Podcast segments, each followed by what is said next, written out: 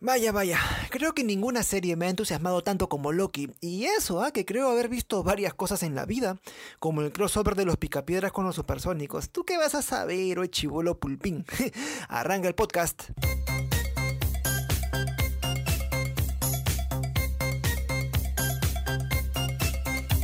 Hola, mis bellezas tóxicas. ya solo es cuestión de días para que la serie de Loki llegue de una vez a Disney Plus. y aún así la plataforma no tenga más huevadas para ver. Por lo que atenderé esas cuestiones que el UCM ha cagado hasta la fecha y que Loki deberá atender. Ya hice un podcast antes sobre Loki dedicado a todo lo que debes ver de la serie.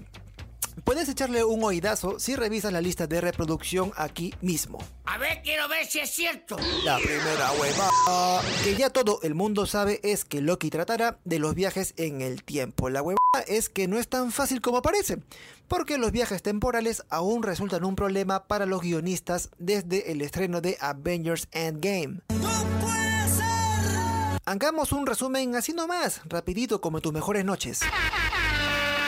Los Vengadores viajaron a través del reino cuántico a distintas líneas temporales para recoger la gema del infinito y así deshacer el chasquido de Thanos. Eso tiene sentido para mí. Ahora, antes del viaje en sí, Hulk ahuevado, o sea, el profesor Hulk, pero odio llamarlo así, dice una tontera así medio confusa. Abro comillas. Si viajas de regreso a tu propio pasado, ese pasado se convierte en tu futuro y tu antiguo presente se convierte en el pasado, que ahora no puede ser cambiado por tu nuevo futuro. ¡Aguanta!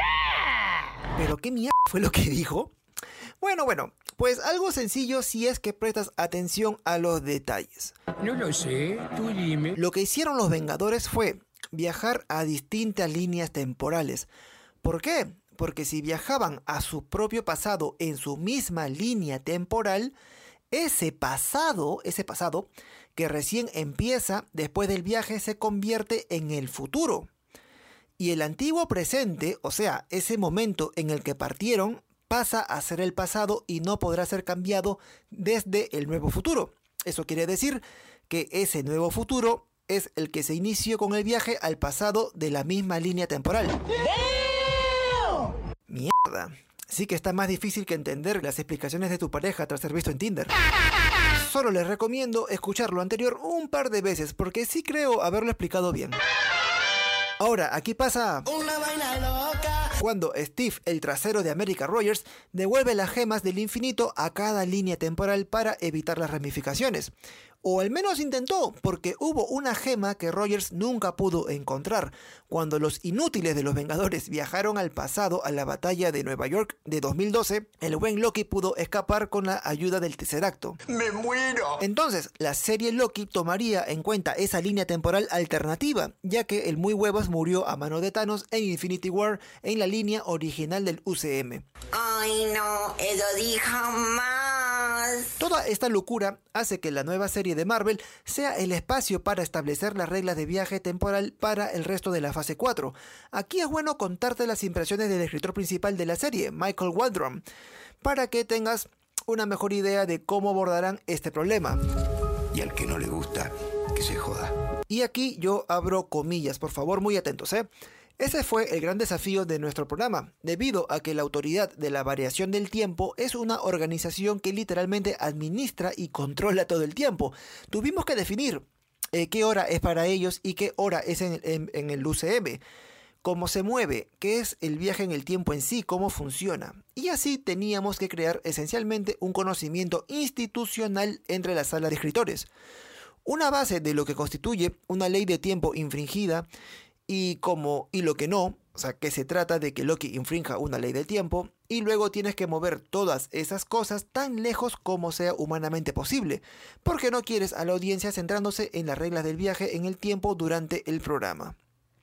¿Y saben qué? ¿Ay qué? Si bien Loki servirá para poner el punto sobre las IES en los viajes temporales, hay una huevada que debió ser explicada por fuera de Endgame, donde mierda estuvo Steve Rogers al verse con Peggy.